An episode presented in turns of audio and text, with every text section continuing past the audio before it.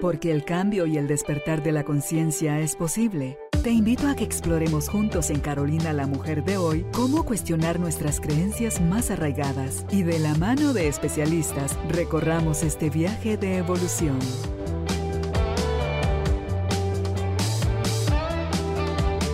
Este episodio llega a ti gracias al apoyo de Cemento Stark. Transforma tu vida, transforma tu casa con Cemento Stark. Bienvenidos.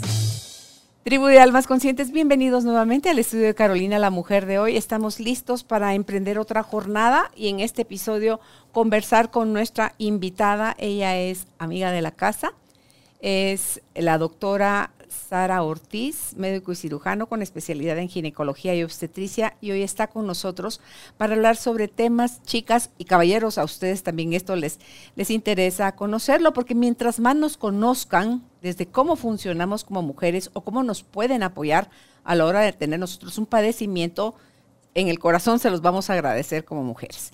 Vamos a hablar con Sarita sobre el tema sobre 10 temas que toda mujer debe consultar a su ginecólogo. Si estás activo sexualmente, por favor, toma conciencia. Tu visita al ginecólogo es necesaria, no es opcional, es necesaria para que puedas tener una buena salud sexual. Estamos listas entonces acá en el estudio. Si usted está listo, está lista, empezamos. Bienvenidos. Sarita, Qué alegre tenerte nuevamente por acá en el Gracias, Carol. Sabes que para mí siempre es un placer y un honor acompañarlos en esta casa.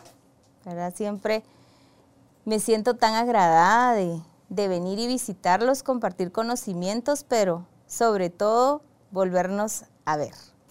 Es que eres, eres, tú eres súper especial, eres cariñosa y además eres tan generosa para compartir tu, tu conocimiento, Sarita, y eso se agradece en el alma. Empecemos entonces por el primer tema de las propuestas que nos tiene aquí producción para que lo conversemos contigo, porque son tus propuestas. Dice, ¿es normal tener menstruaciones dolorosas?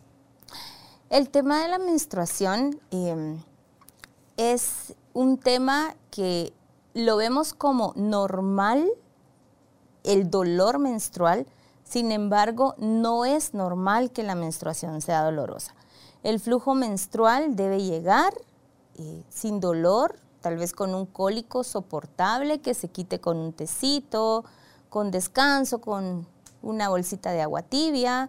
Eh, te puedes tomar un analgésico suave, pero no eh, aquellas chicas, aquellas mujeres que se automedican y se toman seis, ocho pastillas en un día, que existen, y que eso es normal para ellas o que te imposibilite tu día a día, eso no es normal. Entonces, ¿es normal la menstruación dolorosa? No. ¿Qué debemos de investigar? Como tú decías, consultar uno al ginecólogo porque podemos estar frente eh, simplemente a un término que los médicos llamamos dismenorrea, que es una menstruación dolorosa, o algo más grave, que es la endometriosis, que esta pues es una enfermedad donde parte del endometrio, que es la última capa del útero, que es la que responde a los estímulos hormonales, pedacitos salen por las trompas de falopio, una de esas es la teoría y eso es lo que duele mucho. Y entonces hay que investigar, hay que dar tratamiento, eh, pero sobre todo saber qué es lo que tiene la paciente y no quedarnos como que es la normalidad, que eso le pasó a la mamá, y eso le pasa a la hija y entonces se automedican y luego paran con problemas gástricos. Claro. Pueden tres hermanas, dos padecerlo y una no, o, dos no, o las tres sí. Exactamente. ¿Verdad? Entonces, depende. A mí sí me llamaba la atención, yo no tuve de eso y cuando lo tuve fue porque ya tenía miomas. Entonces, para mí era normal no tener dolor en la menstruación y me di cuenta con los miomas que ahí ya salía, ya había expulsión de coágulos. Y cuando había expulsión de coágulos ya se vive más como una contracción de dolor de parto. Exacto, entonces suponte una menstruación dolorosa y nos enfocamos en un adolescente, pero cuando ya vamos en una mujer en los 30, ¿verdad? 40, puede ser que ya haya una parte funcional, ¿verdad? Ya un útero con fibromatosis, un útero con adenomiosis, que es deformación de las glándulas, eh, y haya que, pues definitivamente quitar el útero. Sí, a mí me lo quitaron a los tratamiento. 40. Exacto, entonces es muy importante que no dejemos de consultar a nuestro doctor. Ok. El flujo vaginal. Que es otra cosa que creo yo. No, yo siempre he tenido flujo. Ya están tan acostumbradas a usar, a usar esas toallitas protectoras.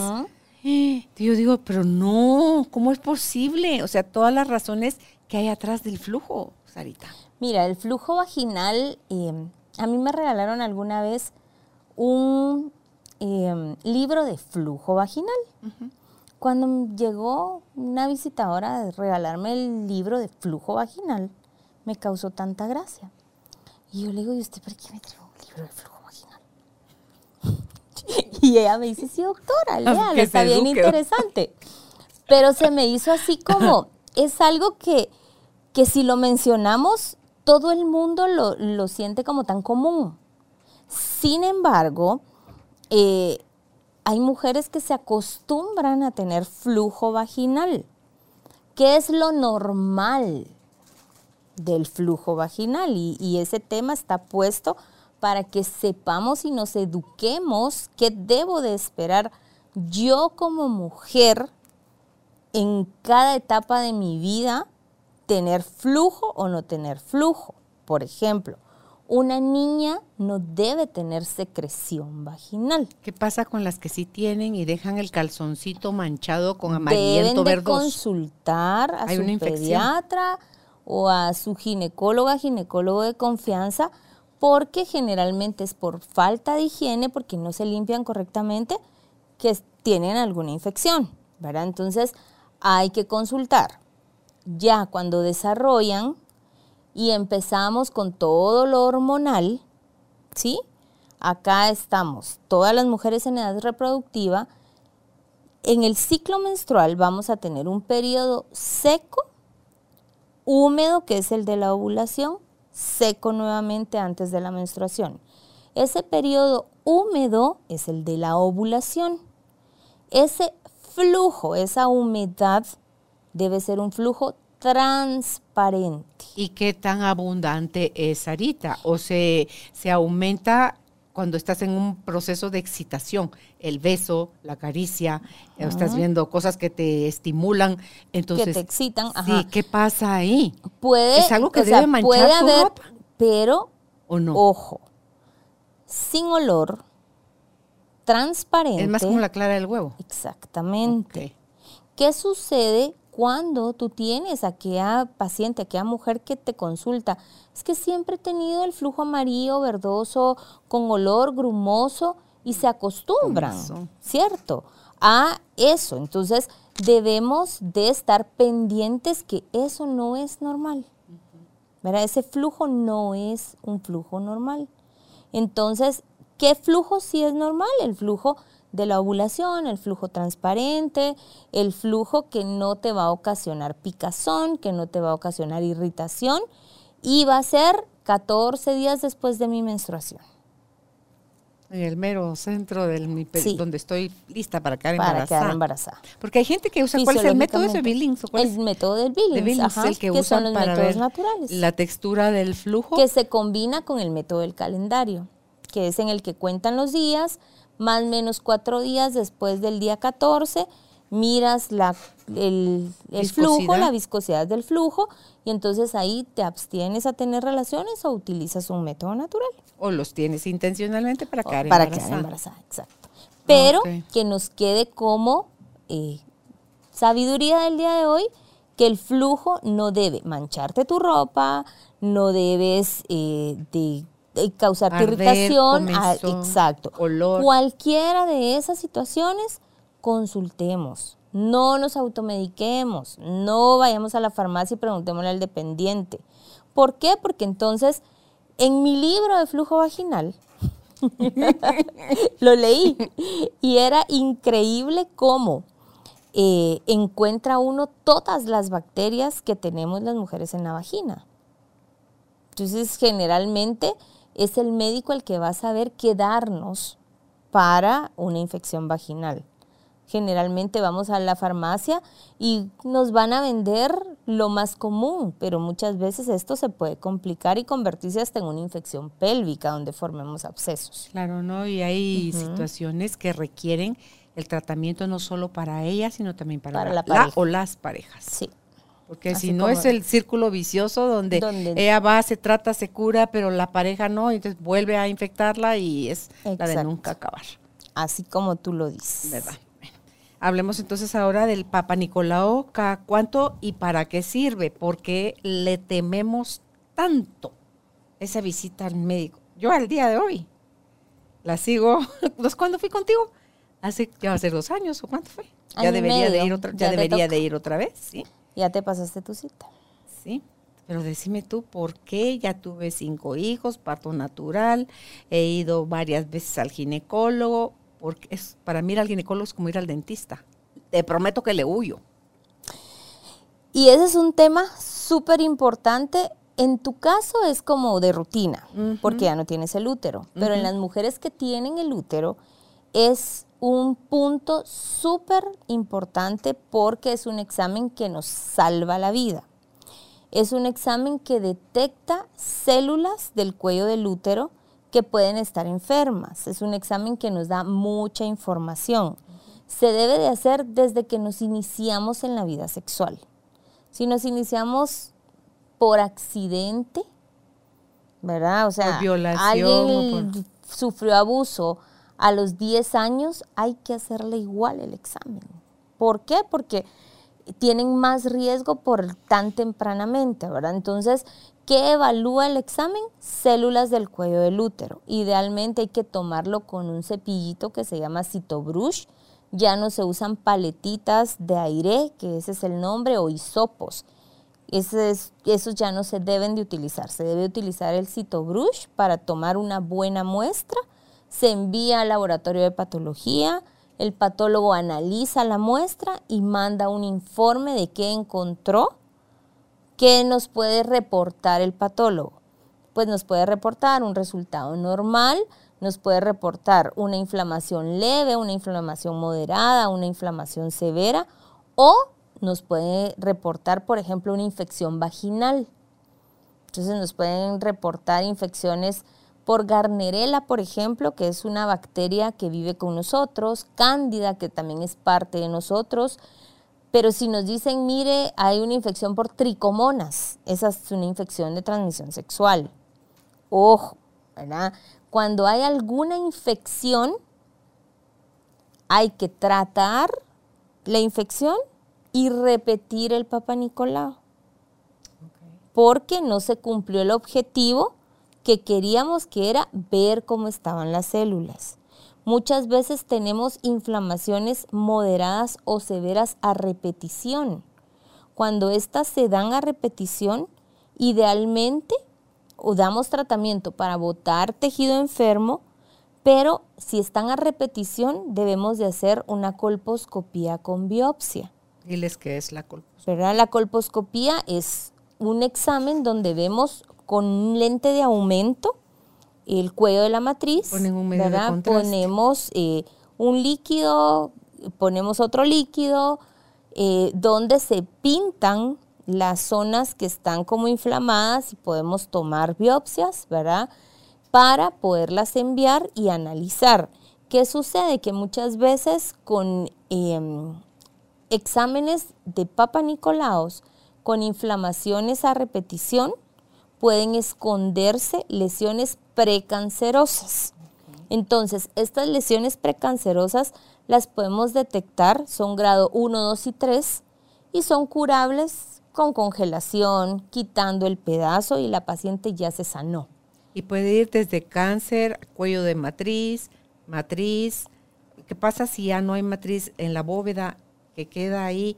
Que sí se puede dar cáncer Generalmente, si ya no hay útero, puede, puede haber, por ejemplo, cáncer de vagina o de vulva, pero son muy rarísimos.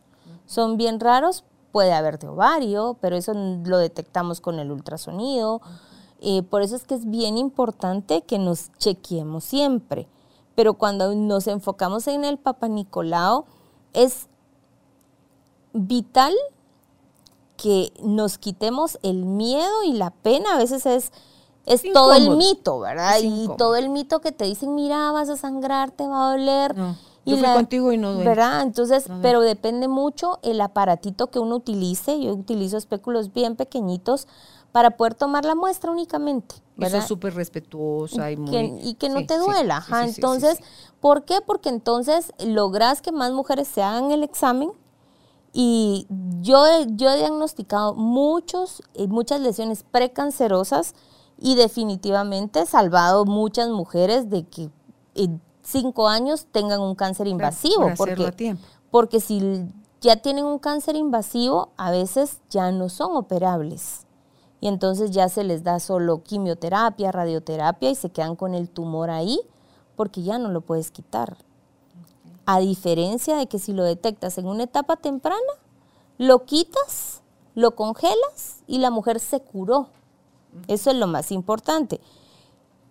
Todo esto, eh, ¿cómo lo debemos de ver? ¿Sí? Eh, muchas veces yo tengo pacientes que me dicen, ala, ¿y por qué nos toca a las mujeres todo esto? Simple por ser mujer. ¿Verdad? O sea, los hombres tienen otro tipo de exámenes los hombres que tampoco tienen otro aman tipo de exámenes que no, no les gusta hacer. Esto es lo que nos toca y hay que hacerlo, ¿verdad? Y, y yo siempre les digo, pónganse una vez su cumpleaños, Día de la Madre, aniversario, Navidad y, y yo siempre tengo mi grupo de pacientes que en diciembre agarran como para irse a chequear, ¿verdad? O, o fechas como para ellas importantes, van y, y, y se chequean. Sí. Tú mencionabas de que si estás activo sexualmente, hiciste énfasis, te tienes que hacer este tipo de examen. Pero también sucede con aquellas mujeres, por ejemplo, las monjas, que se supone que no están activas sexualmente, también deben hacerse Papa Nicolaos. Sí, muchas, acuérdate que alguna vez tuvieron una relación. O aunque no la hayan tenido. aunque no la hayan tenido, deben de chequearse. Deben de chequearse porque al final también chequearse mamas, o sea, deben de, acudir. No, porque no es nada más que porque sos promiscuo, porque tenés mucha actividad sexual o porque no, es porque el cuerpo, imagínate que si traes el, gen del, del cáncer y emociones que no trabajas y que vas a desarrollar un cáncer de ovario o un cáncer de cuello de matriz o un cáncer, es que uno no sabe, Sarita, lo vas a ver nada más con sus chequeos cada año, porque no hablaste de la frecuencia. ¿Hay algunas que se lo tienen que hacer más de una vez al año? Sabes que sí. Cuando, por ejemplo, tienen inflamación leve, por ejemplo, la, el resultado, idealmente lo repetimos en seis meses. Ok. El, el examen, ¿verdad? Cuando está normal lo repetimos en un año, cuando está leve lo repetimos en seis meses. Ok, ahora hablemos sobre, porque esto le, atañe a muchísimas mujeres y es preocupante. El deseo, el, deseo sexual y la disminución, porque esa apatía, digámosle así, o esa falta de deseo de tener relaciones sexuales, ¿qué está faltando ahí? Mira, la disminución del deseo sexual puede ir asociada eh, a varias etapas de la vida. Pues característico y típico cuando entramos a la etapa del climaterio y la menopausia, pues ahí sabemos que la falta de estrógeno va asociada a la falta de testosterona y pues definitivamente es una de las principales causas que a la mujer en esta etapa característica eh, es uno de los principales motivos de consulta, la disminución del deseo sexual, la resequedad vaginal, eh, el dolor al tener contacto, el que huyen de su esposo. Sin embargo, vamos a tener en general eh, un, un, diagnóstico de disminución del deseo sexual en mujeres jóvenes, en mujeres en edad reproductiva, que puede estar asociado, por ejemplo, a un periodo posparto, en donde la alteración hormonal que tuvieron del parto las puede llevar a, a esa nulidad donde no quieren tener relaciones. Donde es, doctor, me dicen a mí, o sea, es que no, no, me nace. No quiero, o sea, cero. ¿Hay ahí en el medio también miedo a volverse a embarazar? ante todo si tuvieron una mala experiencia durante el embarazo, el hombre no estuvo cercano, no la... Fíjate que yo he tenido la experiencia eh, con pacientes que no ese es el caso, ¿verdad? Es, es más fisiológico, ¿verdad? Cuando yo veo, o sea, son matrimonios estables, los esposos consentidores, están utilizando un buen método, les ha ido muy bien en su embarazo, resolvimos el parto muy bien, un bebé sano, creciendo bien y me dice, tengo este problema. Y no quiero, y no quiero, y antes no era así. ¿Y sus niveles hormonales cómo están? Malos. Entonces, no logran recuperarse. Recuerda, este episodio llega a ti gracias al apoyo de Cemento Stark. Mejora tu espacio interior así como tu espacio exterior. Remodela tu hogar con cemento Stark. ¿Y qué haces ahí? Entonces, cuando vemos eh, esto que está pasando, obviamente eh, no podemos dar el anticonceptivo, por ejemplo, que ellas quisieran eh, utilizar porque interfiere con las hormonas que están bajas. Entonces, podemos, se ponen peor. Entonces, utilizamos un poquito de testosterona para aumentarles la libido y también va asociado a otras situaciones, ¿verdad? Porque hay que ver que no, vayan no vaya a estar asociado a algún problema de depresión postparto específicamente, ¿verdad? También em, si salimos de esta etapa del posparto, vamos a tener aquellas mujeres que ya no están en un posparto inmediato, pero van a tener alteraciones de la prolactina, ¿verdad? La prolactina alta te puede dar disminución del, deseo sexual, ¿verdad? Eh, o cuando, las mujeres que tienen eh, alteraciones de peso, ¿verdad? todo lo que tenga que ver con tu metabolismo en algún momento puede llegar a afectar el deseo sexual. Entonces, es un punto que muchas veces las mujeres abiertamente no lo van a tocar. Les da pena. Les da pena. ¿Por qué están, creen que van a ser mal vistas socialmente? Sí. Sabes que... Tú en la juventud es cuando más activo estás sexualmente. Sin embargo, nuestra, nuestra cultura, sabes que no es tan como... Yo como médica ginecóloga que estoy ahorita diplomándome en todo lo que es tema de sexualidad, eh, ya tengo hasta mis tablitas y todas mis herramientas para yo eh, les pregunto, yo les entrevisto, yo hago mis preguntas intencionales, eh, porque definitivamente sé que no me las van a hacer. Entonces, y no me las hacen. Y por eso es que es el ginecólogo el primero que se entera de que la actividad sexual no anda bien antes que el urólogo. Eh, porque el hombre no va a buscar ayuda. No va a buscar y ustedes sí o sí le hacen a uno la pregunta. ¿Cómo está su actividad sexual, su deseo sexual? Siempre te lo preguntan. Sí.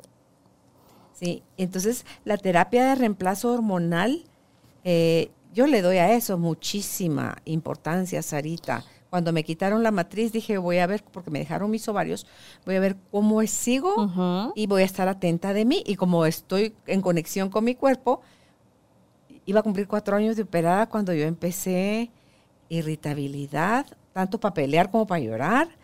Em, se me empezó a resecar el pelo, se me empezó a resecar la piel, los ojos los sentía más secos, se reseca la vagina también, te da este el problemas para dormir, o sea, como que un poquito pues, de todo. Sí, sí. Entonces yo dije, esto no es normal, yo no soy esto, aquí algo está pasando, entonces me fui a hacer mi niveles, mi examen en sangre de niveles hormonales y con qué razón. Ya la cosa venía en caída tremendo. Entonces empecé por un tiempo, por unos años estuve con un em, terapia de reemplazo hormonal químico. Pero después empezó mi cuerpo, quítate lo químico, quítate lo químico, y entonces tengo nueve años de tener ya el bioidéntico con, con Carla Castrillón, con el Med Center. Entonces yo me echo un pump aquí en las piernas de, esa, ahí están mis estrógenos, ahí están mis, mi testosterona y mi progesterona, o sea, en las dosis que tú necesitas. No es como ir a la farmacia, comprar como que a todo el mundo déle esto. Le das un miligramo, miligramos. Sí, sí, depende de las necesidades específicas de mi cuerpo es que me, dan a mí mi, tratamiento de reemplazo hormonal. Porque si no le veo sentido a tener mala calidad de vida porque las sudoraciones, los incendios y todas las cosas que no había mencionado. Dice uno, no, no, no, no, eso es, eso es tirar por la borda tu vida, Sarita, tu actividad sexual, todo, todo se va por Pero sabes que eso es parte del tabú que existe, ¿verdad? Porque entonces entras a los 50, 48, 45 años y ya no tienes derecho a... Imagínate tener vida sexual. Es que no es nada más el sexo, es todo lo demás. Todo lo que te toca. La irritabilidad, es horrible estar con ganas de trompadas o de chillar o no poder dormir o tu pelo y tu piel hechos lata. La resequedad vaginal, no crean que nada más se percibe en la relación sexual. Es incómoda. Es, eh, en todo. como que, tus pies, es, molesta. la vagina se siente incómoda con la resequedad vaginal y no es porque eh, no haya, no se puede la penetración. No, no, no, no, no. Es incómoda. Entonces no vale la pena. Es la picazón que les que, da y, no por infección. Y luego la gente, Sarita, dice, no, es que da cáncer. O sea, el tratamiento de reemplazo hormonal, la gente jura que da cáncer.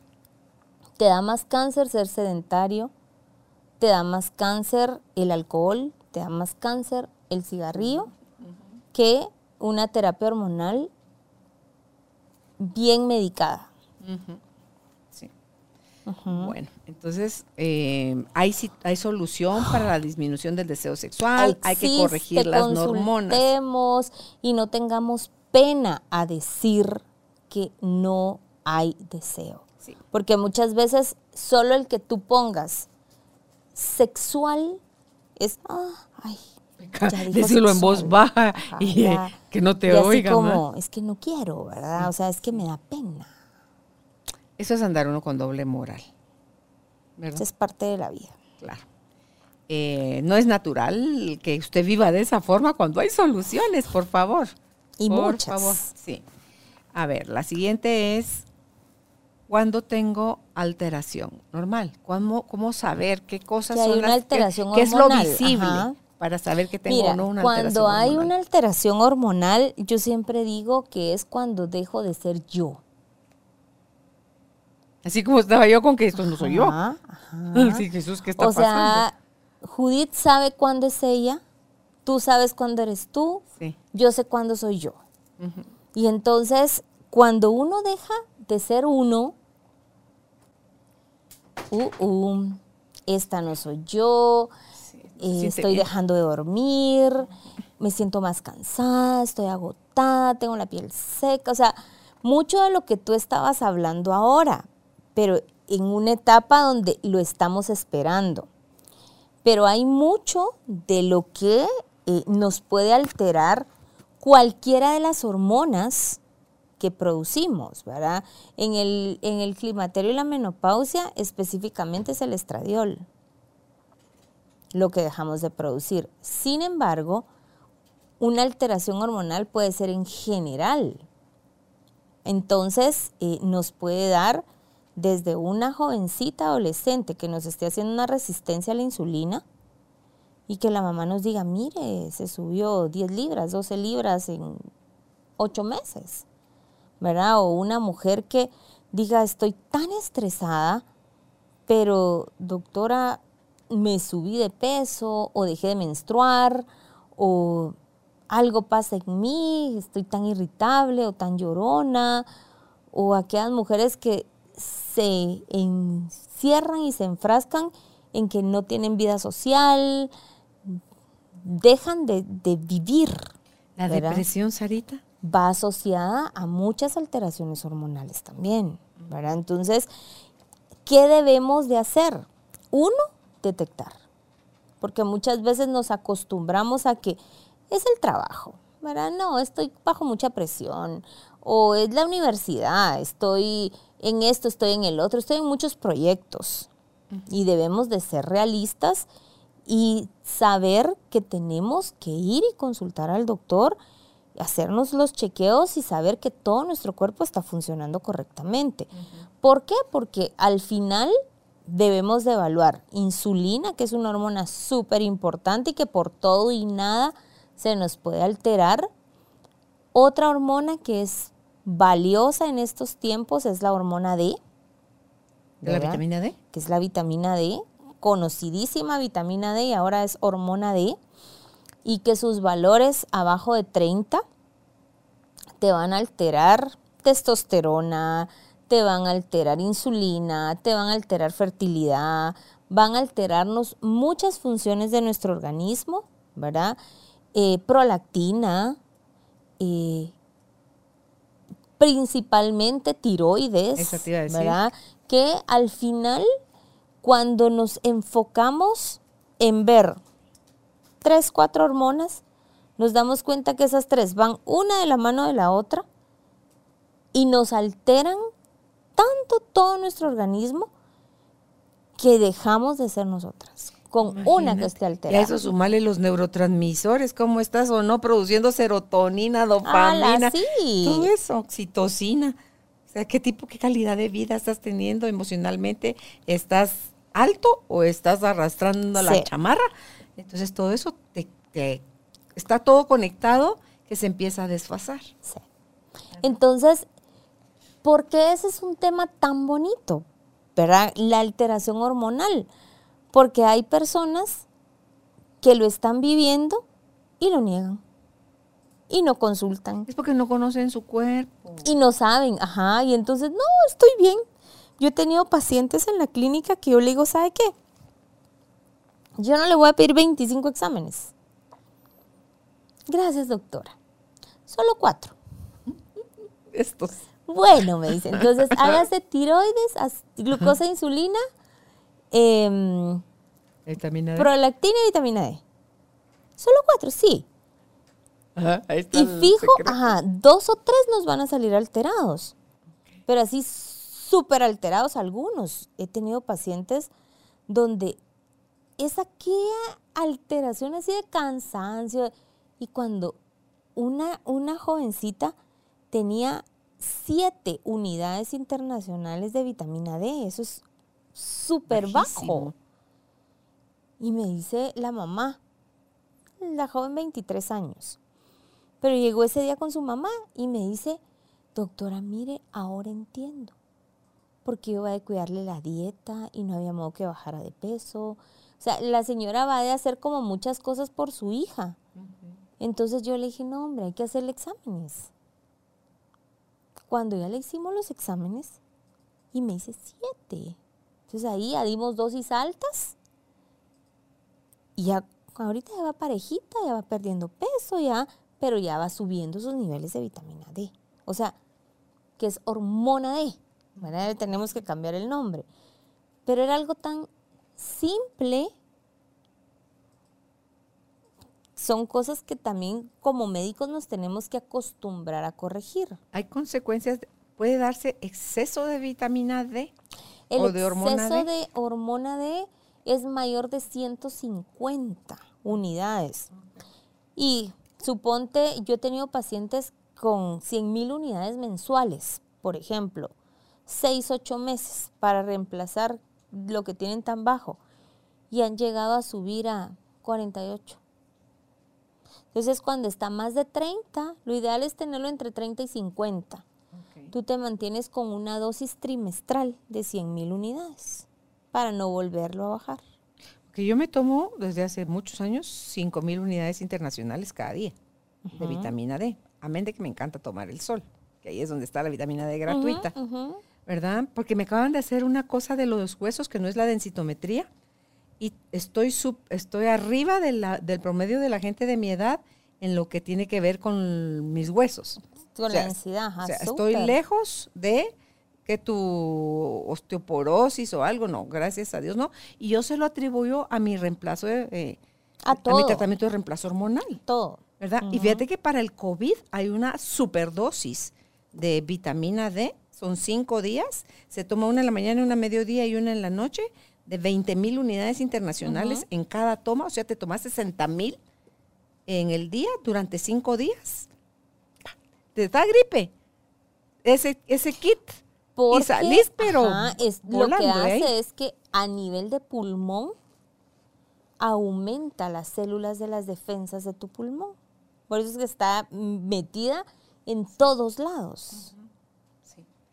Bueno, entonces, em, ahí vamos. El, hay que revisar, como ya lo dijo Sarita, ella le da énfasis a la insulina.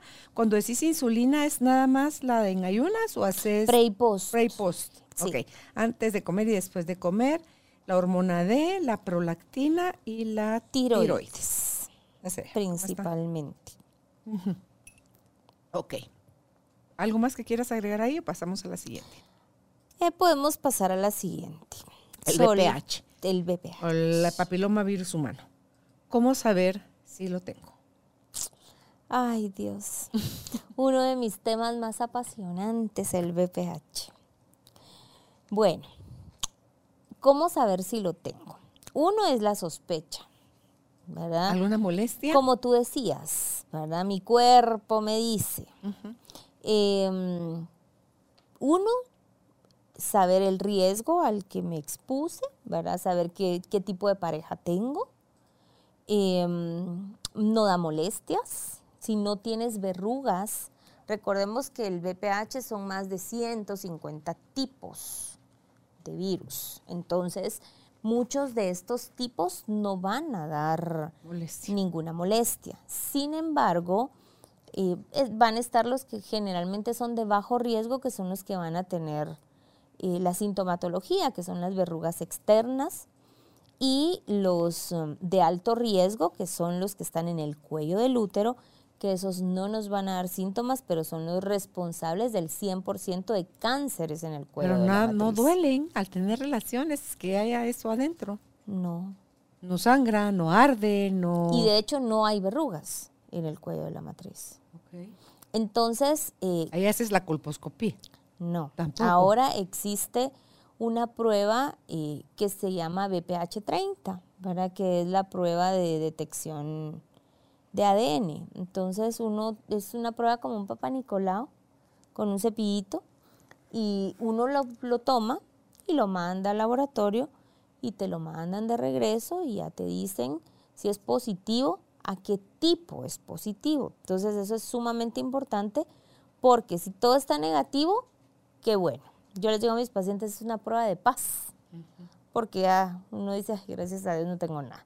Pero si está positivo, hay que saber a qué tipo de virus está positivo y ya dependiendo el tipo de virus positivo, entonces hacemos una colposcopía, hacemos una biopsia y muchas veces ahí podemos detectar algún cáncer ya en, en algún estadio que no se había manifestado antes. Que Percy, tu pareja, comentaste en otro programa, tiene experiencia en hacer ese en tipo de hacer examen. a los, a los hombres, ¿verdad? Ah, sí, es Ajá. cierto.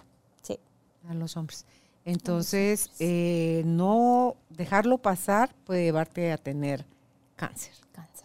No es nada más. Entonces, es algo, Sarita, solo si hay penetración y eyaculación interna es la forma de contagiarse. ¿Hay otra forma de contagiarse que no sea esa? sexo oral, Ok. sexo anal, ¿verdad? Jugueteo sexual, porque el virus... Que no hay penetración, pero sí hay eyacula- eyaculación de líquido seminal. Perdón, Lo que hay emisión de líquido seminal en el hombre y hay Lo que sucede es que el virus no va en el, en el semen. en el semen, a diferencia del VIH, por ejemplo. Ok. ¿verdad? Por eso es que el virus del papiloma es la única ITS que no, no la ITS, infección de transmisión sexual. sexual, ajá, que es- aunque usen preservativo se pueden contagiar. Como viaja el caballero. es piel a piel, Solo así. Entonces por eso hay jugueteo, aunque no haya penetración, aunque no haya eyaculación, piel a piel. Porque puede haber una verruguita tan pequeña, ¿verdad? Pero hay jugueteo, ahí va el virus. Por eso es que tenemos que tener mucho cuidado y se puede quedar dormido en tu cuerpo. Y no es aquello que diga, ay, sí, como dice la gente, quedó embarazada, se sentó en un inodoro y ahí quedó embarazada. Entonces, o sea, no es así tampoco. Y por eso es que también hay, mm, hay papilomas que puedes tener en La en garganta. laringe, ajá, en la boca. Ok. O sea, y es muy común, es muy, muy, muy común, ¿verdad? Que Entonces es necesario hacer es este necesario, es necesario que lo hagamos, pero más necesario que lo hagamos es que consultemos, ¿verdad? Hay mujeres que, ay, es que tengo miedo, ¿verdad? O sea, Obvio. obviamente es de algo que creo que no nos salvamos. Cada quien sabe, yo les digo a mis pacientes, usted sabe cómo se conduce. Entonces yo no soy ni juez, ni Dios, ni nada para juzgarla. Simplemente hágase su examen y tenga paz, esté tranquila, ¿verdad? O sea, es un examencito. Tomo la muestra, se va. ¿Está negativo? Nice. ¿Está positivo? Hagamos lo que tenemos que hacer en tiempo. Lo peor que podemos hacer es no hacer nada. ¿Qué favorece la vacuna del VPH? Mucho, mucho, mucho. Ahora, junio, junio, julio, si no estoy mal, lanzaron eh, la nueva vacuna que cubre nueve cepas.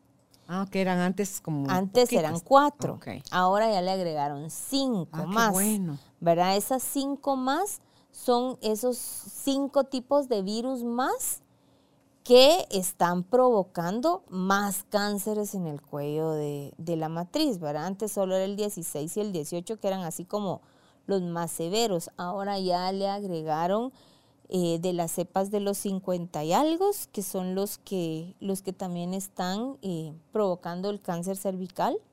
Entonces, em, ya la lanzaron julio, que si no estoy mal, junio, julio. ¿Dos dosis? ¿Tres dosis? Las mismas dosis. Tres eh, tres son- dosis, la inicial a los dos meses y a los cuatro meses. Pero eh, sí, es la vacuna la debemos de colocar igual en niñas de 0 a 14 y niños de 0 a 14 son dos dosis únicamente, la inicial y la siguiente a los seis meses y están cubiertos para toda la vida, ¿verdad? Y mamás no tengamos miedo, ¿verdad? A veces es, Claro. es que estoy induciéndolo, no, les estamos salvando, estamos haciéndolos responsables de que no sean portadores de... Amén. de. Ujú. Ok.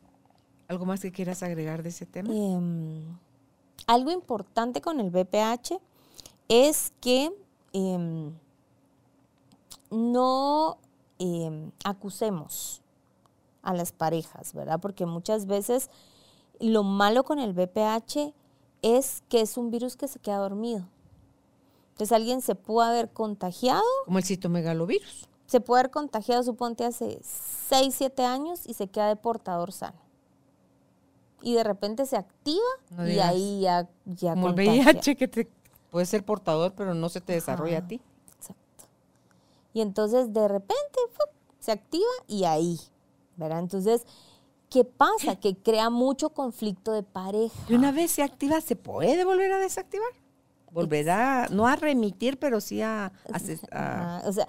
¿por qué? Porque cuando tú revisas en la literatura, en teoría tu cuerpo lo regula. Tu cuerpo lo mantiene como, si tu, tu defensa, tu, tu sistema de defensa es alto, el virus no tiene por Lo qué. aplaca. Ajá. Entonces, algo que es muy importante es esa parte, ¿verdad? Porque es tengo y sobre eso eh, el conflicto que te lleva del, del problema con tu pareja, yo lo que he visto en clínica es que cuando todo se junta, les va peor en el tratamiento. Pero cuando lo llevan calmado, es como más fácil para todos. Como en cualquier enfermedad. Nomás no te pongas terrorífico, porque tu terror complica el proceso. demás. Sí. Entonces, eh, y pues cada quien sabe con quién estaba. Parte de la Parte responsabilidad. de la responsabilidad. Ok, pasémonos nuevamente al lado femenino. ¿Cuándo hacerme el examen de mamas? Y no necesariamente el de la mamografía o el examen de ultrasonido, Sí. sino que la autoevaluación. Exacto. Idealmente debemos de tocarnos. ¿verdad? Ese es un punto Conocer cómo son. Saber que la mama es grasa. Altamente. Cuando uno le pregunta a las mujeres, yo llegan por un Papa Nicolau, desvístase.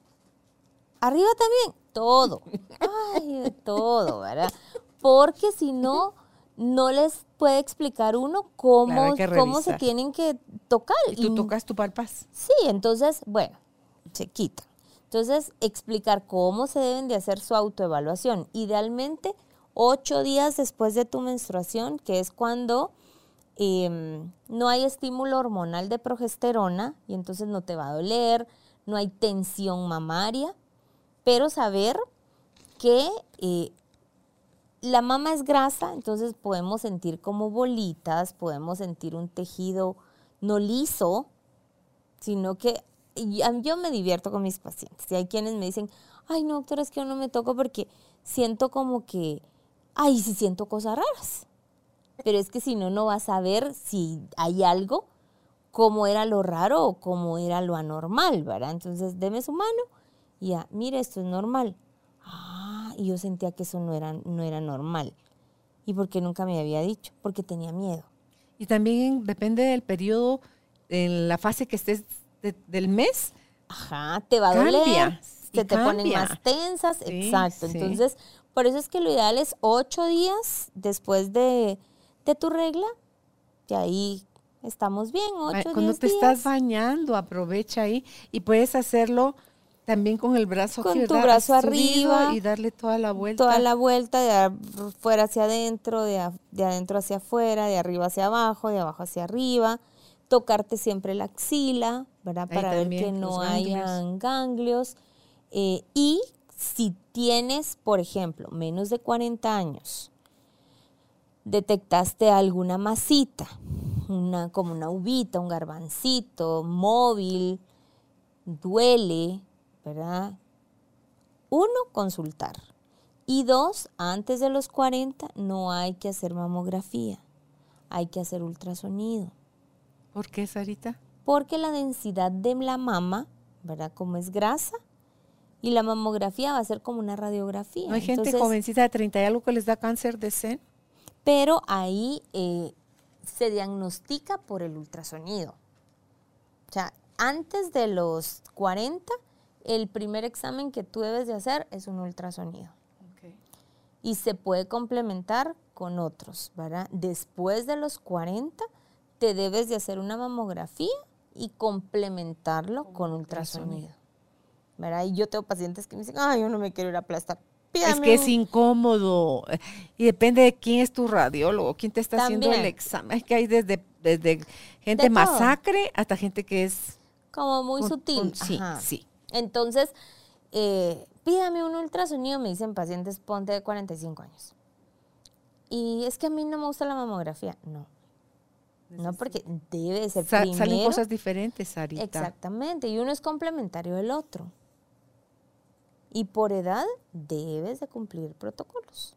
Porque si no, hacemos lo que se nos da la gana, ¿verdad? Pero entonces no, no debemos de, de hacerlo. O sea, para eso existen los protocolos y después de los 40 años, mamografía, después ultrasonido y antes de los 40 hacemos el ultrasonido. ¿Cada cuántos años va la mamografía? ¿Cada año? Cada, año después de los 40.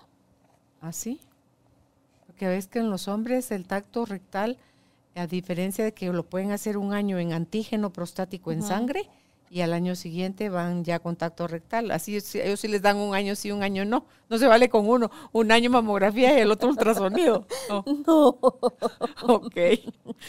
Ok, es que sí. No es negociable. No es negociable. Ok. Mm. Entonces, em, desde chiquitas. Y, ajá, y mira, y saber, ¿verdad? Que, por ejemplo, eh, cuando empieza el botón mamario, en, las eso como duele. Cómo les duele, pero que las mamás estén atentas, que cuando les empieza su botoncito mamario, generalmente al año, año tres meses, les viene su regla. Es que crece el vello en las axilas, el vello. Pero entonces a veces tenemos chiquitas que a los siete años y medio, ocho, están con, el botón. Entonces yo siempre les digo a las mamás cuando llegan mis pacientes con nenitas, y me, hacen alguna pregunta de la nena. Y yo le digo, esté atenta, siempre de chequearla y tocarla. Porque yo digo, si ellas no se tocan, menos van a estar tocando y viendo a la nena, ¿verdad? ¿Por qué, doctora? Porque si usted le empieza a sentir el botón, en un año le va a desarrollar.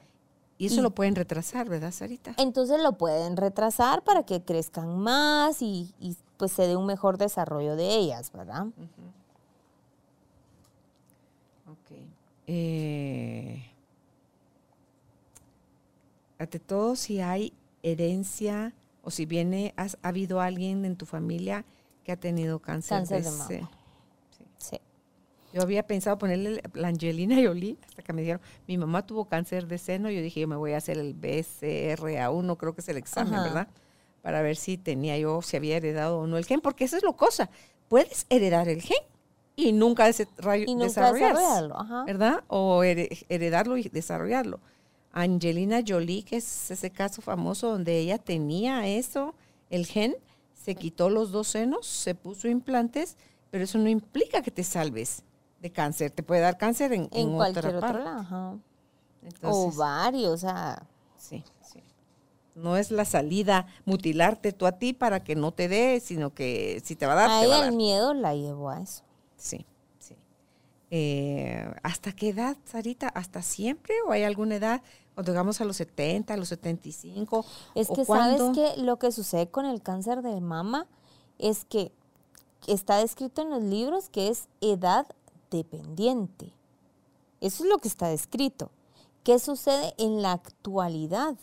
Que vemos mujeres muy jóvenes con cáncer de mama. O sea, vemos ahora mujeres antes de los 40 años, vemos mujeres de 20 y pico de años con cáncer de mama, cosa que antes no veíamos. Entonces, Pero es que es también todo el trastorno hormonal que hay, Sarita, toda la ingesta, pesticidas, fertilizantes, comida, ah, cosas, los granos adulterados, el transgénico, o sea, todas las hormonas, cómo te hacen crecer el pollo ahora rápido, o sea, todo eso está haciendo que eh, cada vez haya más gente joven teniendo cáncer, muriendo de infartos y, y todas esas cosas que tú dices, pero ¿cómo? Era atleta, estaba en forma, todo estaba aparentemente bien y murió de, de un infarto.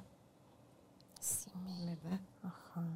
Entonces, no demos por sentado la salud, invirtamos en nosotros y chequémonos hombres lo que le corresponde y mujeres lo que nos todo esto que tú estás hablando hoy. Sí, Ok, mira que lo mencionaste hace un ratito, la higiene íntima, que la mala higiene o la mala educación sobre la higiene íntima, ¿cuánto problema te produce por no saber cómo hacerlo? Antes decían, está menstruando, ni se bañe. Yo decía, Jesús, Señor, ¿cómo no te vas a bañar?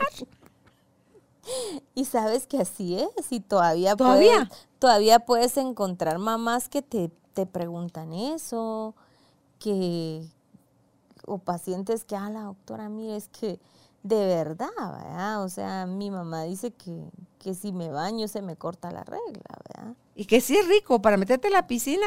Yo no sé por qué, ¿por qué se corta, Sarita? Un ratito. ¿Puedes meterte a la piscina? Ahí no estás sangrando en la piscina. Y eso sí, te, ya te vas a salir. O sea, anda, cambiate y ponete otra vez tu toalla sanitaria porque te va a volver a bajar. Mira, ¿O es un mito? es, ¿O es, es- casualidad? puede ser hasta algún efecto, eh, qué sé yo, mecánico, de gravedad o qué sé yo, de, del- de la vagina, pues, ¿me entiendes? Pero no, no tiene nada que ver hormonalmente hablando, de que te dejara de, de que se te cortara el ciclo y, y deje de, de menstruar, ¿verdad? Sácame de una duda, ahorita que eso de- del... Es que para salir uno de la ignorancia. Hay, no sé si esas son todas las mujeres, hay días, por ejemplo, en mi caso era el segundo día, era terrorífica la cosa, sangraba grosero, grosero, nunca con cólicos, pero sí sangraba mucho. El primer día era poco, el segundo día era horrible, el tercer día ya se quería parecer al primero, ya el cuarto día menos, el quinto día menos, el sexto día mucho menos, el- porque a mí me venía una semana esa charada. Entonces, es que si yo. Si hay mujeres que les dura tres días, porque yo una semana? Entonces, ¿eso así debe ser? ¿O es alguien? Porque hay gente que un día le viene y al segundo día ya no tienen nada. Eso es muy variable, ¿verdad? ¿De qué depende? La cantidad Depende y de los cada días. mujer. ¿Sí? Depende de cada mujer. Todas somos Ay, diferentes Jesús. en eso. Hay mujeres que lo clásico y típico es cuatro días. El primer día de señas, el segundo así como muy abundante, el tercero menos y el cuarto ya casi nada y el quinto ya no te bajó. Qué chile. Pero hay mujeres, así como tú, ¿verdad? Y mujeres que 8, 10 días.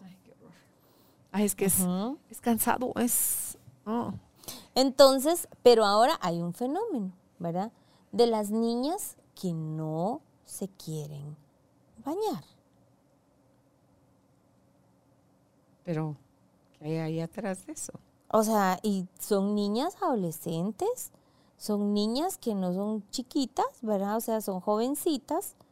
Y entonces la característica es que no es una, o sea, es así ¿Pero como qué hay atrás de eso, Sarita? las mamás me dicen, mire, Sara, no se- lleva cuatro días, no se quiere bañar, lleva cinco días, no se quiere bañar. No está deprimida, mi Y entonces yo le digo, bueno, pero usted es la mamá, ¿y usted por qué no pone orden ahí? Yo no tengo hijas, le digo, pero si tuviera una hija, yo la meto al baño y la baño. Pero no, hombre, Sarita. ya hay una edad en la que no le puedes hacer eso a los Entonces, hijos. Ay, yo no puedo. claro, ya me veo yo haciendo eso, no, hombre. Entonces yo, ¿verdad? como no tengo hijas, ¿verdad? no puedo, ¿verdad? no puedo opinar ahí, pero ¿Y has hablado con chicas que, que te digan ellas, mi doctora me pasa esto, no sé qué tengo, pero no me quiero Ajá, bañar? Entonces yo le digo, ya cuando yo ya, ya he entrevisto a la niña solita, ¿por qué no te quieres bañar? Es que me da hueva. A la pri- el olor, el tufo. Ajá, eso Toda digo, tú. Mira, pero y, y no te sientes y no te gusta algún niño, o sea, imagínate, las te las sientes. axilas, el y ano, era, todo. ah, porque me echo desodorante y me limpio. Pero no se quieren meter a la regadera. Entonces, eso es tan importante y tan básico la higiene en todo. De los dientes, De lavarte todo, la, ¿verdad? O limpiarte sea, la cara. O sea, tu Todo. higiene en general, pero íntimamente es básico porque va de la mano del siguiente punto que está abajo, que son las infecciones vaginales. Así que la, la Entonces- higiene íntima está... Es que no hay educación, Sarita. Entonces muchas Hay veces mala, mala guía. Yo tengo pacientes que me dicen, doctora, pero yo me baño todos los días porque me da una infección vaginal. Pero que se echa cuando se baña y se lava las partes íntimas, pues, Entonces- genitales, el ano. Algo que es bien importante es que está el que no te limpias, no te bañas o no tienes esa higiene o el exceso de higiene también afecta en una infección vaginal, ¿verdad? Y lo que tú dices, con que me limpio, ¿verdad? Cuando hablamos de higiene vaginal, está el punto en el que, bueno, ¿qué usa? Le digo yo. Yo a todas les pregunto qué utiliza para limpiar su área genital. Muchas pacientes me dicen, bueno, solo agua, eh, nunca acostumbré a nada, mi jabón normal. Y aquí viene un punto importante y es que muchas veces el jabón normal que usamos eh, va a ser las marcas comerciales que van a tener como cosas que te van a alterar. Claro, es como que te echaras jabón, como que con jabón del cuerpo te lavara los dientes. Exacto. Y entonces viene el punto en el que es que a mí no me gusta usar y a- en la actualidad es como tan controversial y te digo controversial cuando tú lo preguntas. ¿Por qué? Porque es que me dijeron que no lo podía usar los geles íntimos. ¿Por qué? Si para eso existen. O las duchas, es que también ¿Verdad? hay creencias, Sarita, las duchas, los geles, los lubricantes, el jabón íntimo, o sea, todo Pero entonces eso, suponte, usar, yo, no yo les digo, una ducha vaginal sí va y te lava toda tu, tu flora vaginal. Perfecto, no la uses. Pero un gel íntimo que va a conservar tu pH. Hay, por ejemplo, una línea de geles que a mí me encanta, que es está para las mujeres Di en la el marca. climaterio. Sírvales la Saugela. Saugela. Entonces esos tienen, por ejemplo, el Saugela Ativa. Esos, el Ativa es en aquellas mujeres que tienen infecciones vaginales a repetición, por ejemplo, las embarazadas o las que hacen deporte. Entonces, es, es, es esa- ese gelecito tiene tomillo y tiene como una su combinación tan bonita que conserva también ese pH que les va tan bien a las pacientes que yo le digo, úselo. Y le va a ir súper bien. Y me dicen, doctora, ¿qué razón tenía? Y entonces tienen uno que es para que tú lo uses diariamente en etapa reproductiva, ¿verdad? Que es un Saugela dermolíquido. Entonces, miren, ya salió de esta etapa, quédese usando este. Bueno, y otro para las mujeres en menopausia, con un pH neutro. Entonces ya ese es uno que se llama polillín. Entonces, bueno, o una niña o una mujer en menopausia ya usan este. Es el mismo producto. Es el mismo, la misma marca, digamos, pero con distintas cosas. Entonces no usamos el mismo para todas las mujeres, mm. Sino que un pH neutro, este específico para las que tienen ciertas características y este para el uso diario en las de etapa reproductiva. Y les va súper bien. Entonces, para eso existen. Entonces, ah, sí lo puede usar, sí, sí lo puede usar. ¿Por qué? Porque entonces vamos a evitar una infección vaginal por alteración del pH. Claro. Y también, Sarita, cuando van a orinar o a defecar, cómo se limpian, porque si no están arrastrando es de atrás para adelante. adelante. Y ahí está vuelta con las infecciones. Exactamente. incluso pienso yo en el sexo oral, si dicen que tenemos más bacterias en la boca que en el ano, mírate a la que te estás exponiendo. Imagínate. O sea, y las infecciones eh, vaginales no solo son por el cambio del pH, el tomar el antibiótico, por ejemplo, te cambia el pH. Te altera y te altera toda la flora vaginal. La ropa íntima, por ejemplo, tu, ropa interior, eh, los calzones o las el uso de las tangas y el efecto de. Con que no se te mire la marca del calzón, pero te estás provocando otro tipo de cosas, ante todo si tu higiene íntima no es, no es muy buena. La ropa de algodón versus la ropa sintética la ropa ajustada, ¿verdad? Esa ropa que no sabes ni cómo se la metieron, ¿verdad? El clima. Con calzador.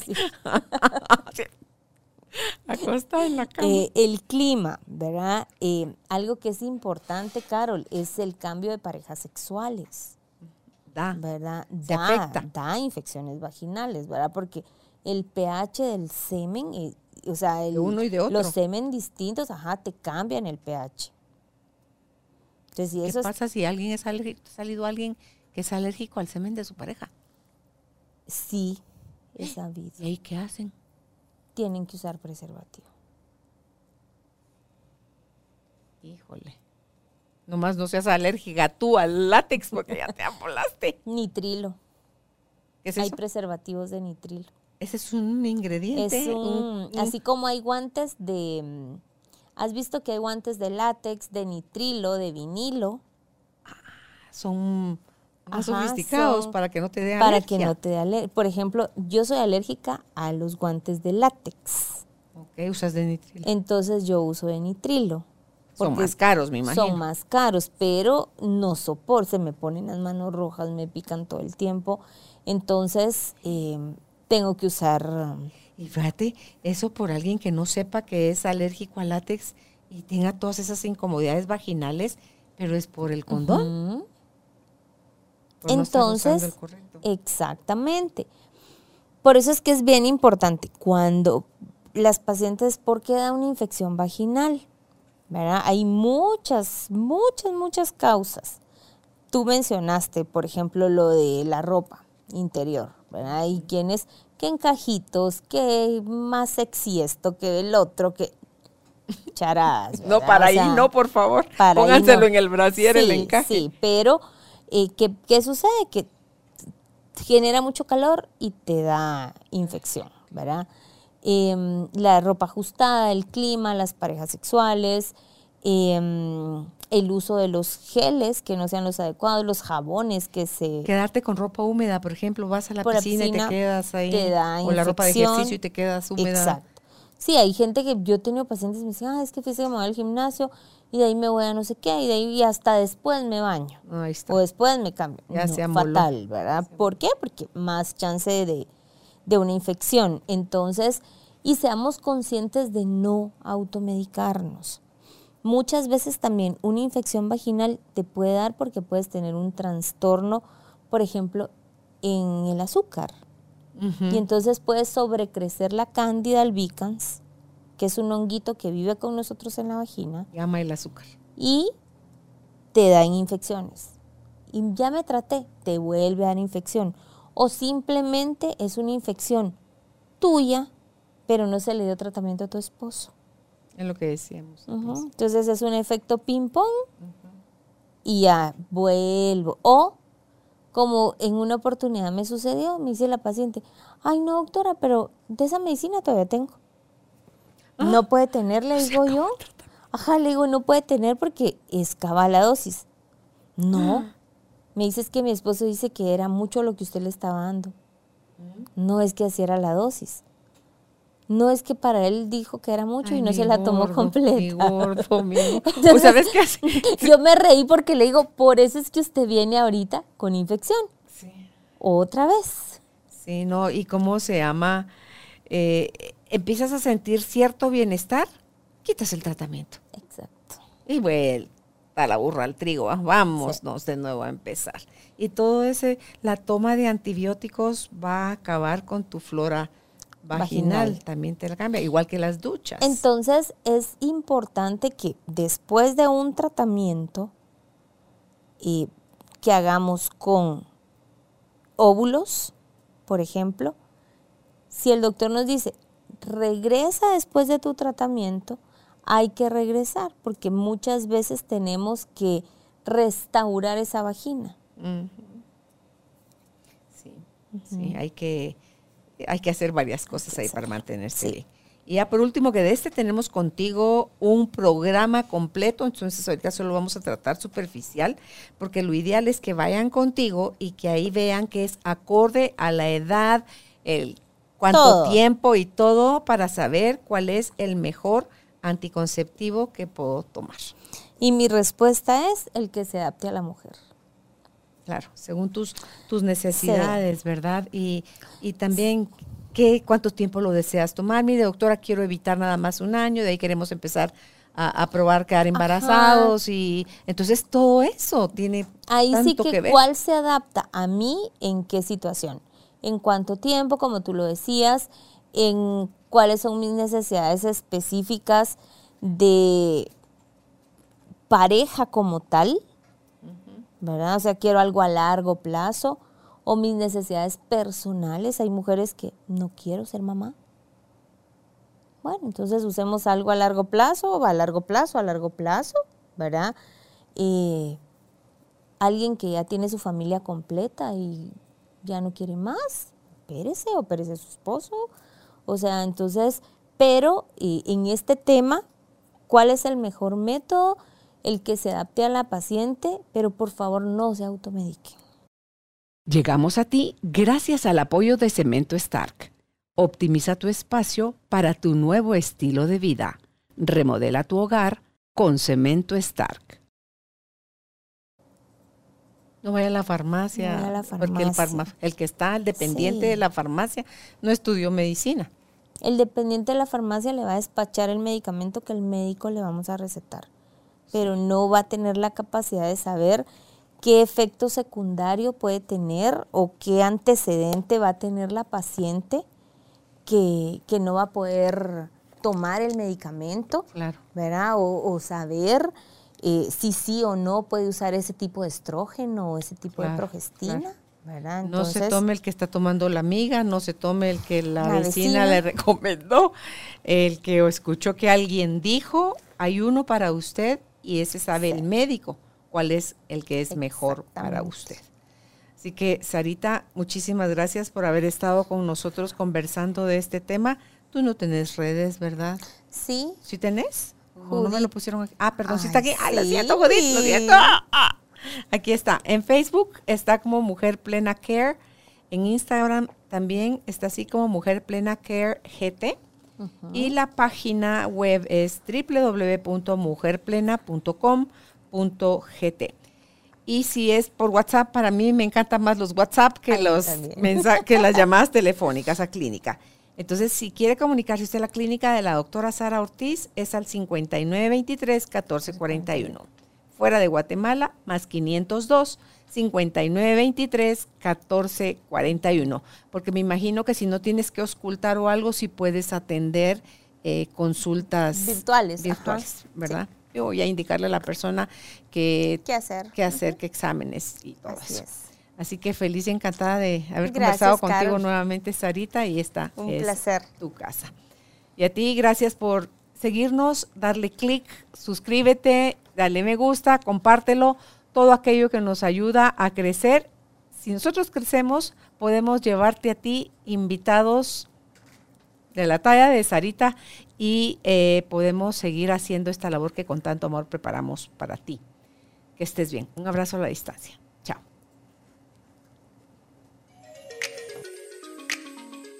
Gracias por ser parte de esta tribu de almas conscientes.